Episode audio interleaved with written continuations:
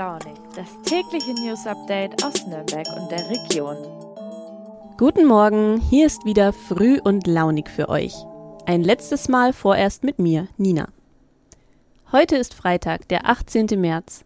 Das heißt, die Arbeitswoche ist fast vorbei. Und ich habe mir für heute überlegt, euch mal ein paar Updates zu verschiedenen Themen zu geben. Denn ganz oft bestimmen Themen die Schlagzeilen und verschwinden dann nach kurzer Zeit wieder. Ich habe mal nachrecherchiert, wie bei ein paar davon der aktuelle Stand so ist. Aber hier kommt jetzt erstmal die Themenübersicht für heute. Neues vom Drachenlord. So steht es um die Novavax-Impfung, Rückblick zu dem Anschlag in Hanau und Tipps für das Wochenende in Nürnberg und der Region. Vor Jahren habe ich bei YouTube mal eine Reportage gesehen, in der es um Hass und Mobbing gegen einen YouTuber ging. An sich ist es ja nichts Neues, denn wer in der Öffentlichkeit steht, ist oft Spott und Häme ausgesetzt. Aber bei diesem Mann ging es über die Grenzen des Internets hinaus. Und die Mobber bedrohten den YouTuber sogar zu Hause. Ich war damals bei der Reportage ziemlich erstaunt, dass dieses ganze Szenario nicht irgendwo in Berlin stattfindet, sondern in einem kleinen Dorf im Landkreis Neustadt an der Eilsbad Winsheim also bei uns in Mittelfranken. Viele erahnen es bereits. Es geht mal wieder um den Drachenlord. Für alle, denen dieser Name bisher entgangen ist, habe ich hier eine kurze Erklärung. Der Drachenlord hat bei YouTube so Videos veröffentlicht, in denen er sich zu Metalmusik und auch Videospielen geäußert hat. Nach kurzer Zeit wurde er, warum auch immer, zum Hassobjekt im Internet und von sogenannten Anti-Fans fertig gemacht. Das Problem an der Sache, der Drachenlord ließ sich so sehr von den Hatern provozieren, dass er sie aufgefordert hat, zu ihm nach Hause zu gehen, um die ganze Sache zu klären. Und hat dafür auch seine Privatadresse veröffentlicht. Naja, und die Hater, die nahmen ihn beim Wort und kamen in Scharen in den kleinen Ort gepilgert, um den Drachenlord zu belagern. Der antwortete häufig mit Beleidigungen und Körperverletzungen und wurde deswegen jetzt auch zu einer Haftstrafe verurteilt. Die Polizei ist in dem kleinen Dorf ständig vor Ort, um den Streit zwischen den Drachenlord und den Hatern zu schlichten. Es sollen mehrere Zehntausend Einsatzstunden für die Polizei nur für diese Angelegenheit in den letzten Jahren angefallen sein. Was am Anfang noch eine Art Spiel war zwischen der Community und dem YouTuber, endete für das gesamte Dorf in jahrelangem Terror. Deutschlandweit hatten Menschen dieses Debakel verfolgt. Aber jetzt soll erstmal Schluss damit sein. Der Drachenlord ist nämlich aus dem Haus ausgezogen und die Gemeinde hat es jetzt abgerissen. Damit es auch wirklich gar keinen Grund mehr für die Hater gibt, den Dorffrieden zu stören. Wohin der Drachenlord gezogen ist, das weiß man nicht. Aber das ist wahrscheinlich auch besser so. Wenn ihr nochmal nachlesen wollt, welche Ausmaße dieses anfängliche Cybermobbing genommen hat, dann kann ich euch unsere Bildergalerie auf nordbayern.de empfehlen. Da haben meine Kollegen eine gute Übersicht erstellt, die das ganze Drachengame erklärt. Den Link dazu findet ihr in den Show Notes. Von vielen Impfskeptikern wurde der sogenannte Totimpfstoff von Novavax ersehnt. Denn er ist in seiner Machart nicht ganz so neu wie die Stoffe von BioNTech oder Moderna. Auch die Mediziner und die Regierung haben richtig viel Hoffnung in den Impfstoff gesetzt. Denn damit sollte die Impfquote in Deutschland nochmal richtig ansteigen. Jetzt gibt's ihn seit Februar und alle ungeimpften Menschen können sich ihre Erst- und Zweitimpfung damit geben lassen. Meine Kollegin Vanessa Neuss hat mal recherchiert, wie der neue Stoff so in der Region ankommt. Wie sieht die Bilanz aus, Vanessa? Hat Novavax die hohen Erwartungen erfüllt? Also wenn man es ganz genau nimmt, ist Nuvaxovid, also der Impfstoff von Novavax, gar nicht wirklich ein Totimpfstoff. Also er ist auf Proteinbasis entwickelt worden und ähm, weist deswegen ähnliche Charakteristika wie ein Totimpfstoff auf. Aber ja, er ähnelt dem auf jeden Fall sehr. Äh, zu deiner Frage, ob es die Erwartungen erfüllt hat, kann ich ganz klar sagen, nein, hat's nicht. Also der wurde ja erst nur für ähm, Personengruppen aus dem Pflegebereich zugelassen und da war die Nachfrage schon so gering, dass äh, der Gesundheitsminister von Bayern, Klaus Holleczek, ihn schon eine Woche später auch für die Allgemeinheit zugelassen hat. Auch da sind die Zahlen nicht entscheidend hochgegangen. Also die Politik hat Novavax bzw. Nuvaxovid als Hoffnungsträger eingestuft und dachte, man kann die Impfkampagne so noch mal ein bisschen ankurbeln.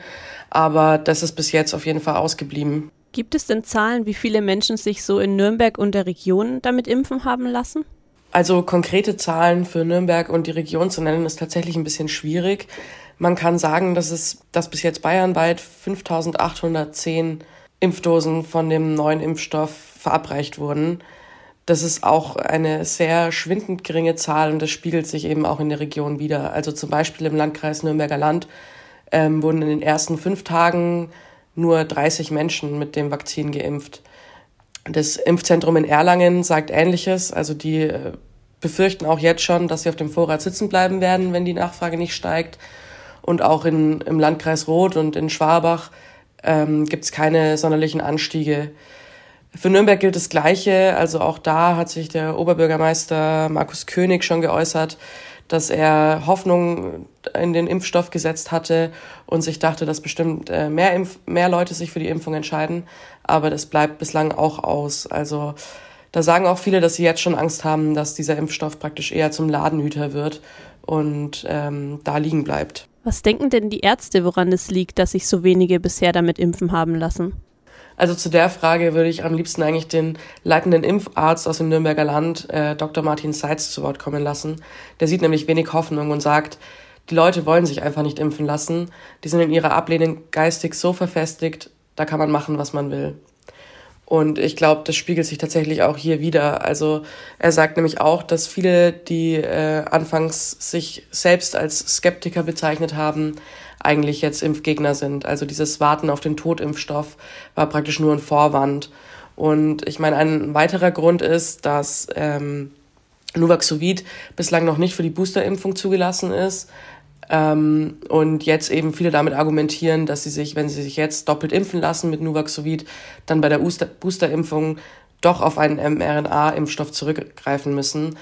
Das nennt Seitz zum Beispiel blanken Unsinn, weil die Boosterimpfung eh noch einige Monate entfernt liegt und jetzt praktisch noch gar keine Rolle spielt. Und ähm, da gibt's auch die Info vom Bundesministerium für Gesundheit, dass äh, der Hersteller mit Sicherheit eine Zulassung bei der STIKO anfragen wird.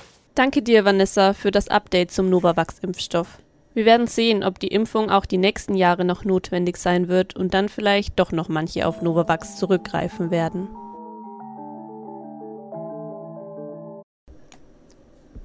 Es ist jetzt über zwei Jahre her.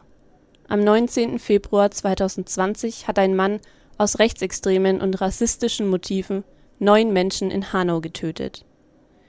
Ihre Namen waren Verhad Unvar, Gökhan Gültekin, Hamza Kurtovic, Mercedes Kiapac, Said Nissa Hashimi, Kaloyan Velkov, Willi Viorel Paun, Sedat Gürbüz und Fatih Sarajolu. Am Abend des 19. Februar ist der Attentäter durch Hanau gefahren und hat unter anderem in einer Shisha-Bar und an einem Kiosk die jungen Menschen erschossen. Seit der Tat fragen sich die Angehörigen, wie das passieren konnte. Denn mehrere Menschen haben an diesem Abend den Notruf gewählt, aber der ging nicht ran. Mittlerweile weiß man, dass die Polizeistation an dem Abend unterbesetzt war.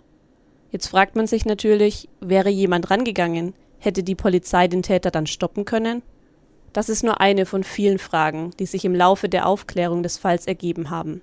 Fraglich ist auch, warum der Täter überhaupt einen Waffenschein besaß und welche Rolle einige Polizeibeamte spielen, die in der Nacht im Einsatz waren und zu einer rechtsextremen Gruppierung gehören. Die Familien und Freunde der Opfer haben eine Initiative gegründet und tun alles, um zu verstehen, was an diesem Abend alles falsch gelaufen ist und was getan werden muss, um so etwas in Zukunft zu verhindern. Um die Aufklärung des Falls und die Hintergründe geht es heute Abend bei einer Veranstaltung der Gewerkschaft Verdi in Nürnberg. Die Rechtsextremismusforscherin Birgit Meyer wird mit Armin Kurtovic, dem Vater des getöteten Hamza Kurtovic, sprechen. Die Veranstaltung findet um 18 Uhr im Gewerkschaftshaus Nürnberg im Konferenzsaal Burgblick statt. Man muss sich nicht anmelden, aber es gelten die allgemeinen Hygienemaßnahmen für Veranstaltungen. Also wenn euch das Thema näher interessiert, dann schaut da gerne vorbei. Eine Veranstaltung habe ich euch ja gerade schon genannt. Aber jetzt gibt es noch eine ganze Reihe an Tipps, was ihr am Wochenende so in der Region unternehmen könnt. Und das ist übrigens für heute auch meine gute Nachricht, denn es ist Wochenende und es soll tatsächlich wieder die Sonne rauskommen. Meine Kollegin Andrea von unserem Lifestyle-Magazin Fein Raus hat euch mal zusammengesucht, wie ihr euer Wochenende verbringen könnt.